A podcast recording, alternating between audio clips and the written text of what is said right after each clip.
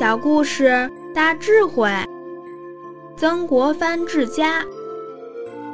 曾国藩先生很有治家的智慧。他虽然权位已经到达四个省的总督，在清朝几百年的历史中，从来没有一个汉人拥有这么大的权位。但是曾国藩先生。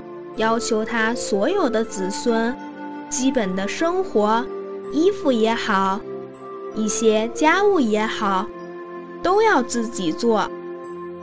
如此，他的子孙才不会好逸恶劳。所谓是深谋远虑。曾国藩先生说：“看一个家族的兴败有三点：第一，子孙睡到几点起床。”假如睡到太阳都已经升得很高才起来，代表这个家族会慢慢懈怠下来。第二，看子孙有没有做家务，因为勤劳劳动的习惯会影响一个人的一生。第三，看后代子孙有没有读圣贤经典。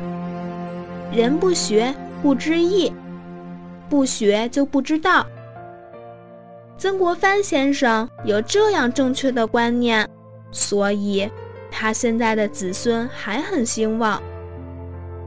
在聂云台先生写的《保护法》里，还屡屡提到曾国藩先生的后代在那个时候都还很好，确实把他的道德学问传承给后代子孙。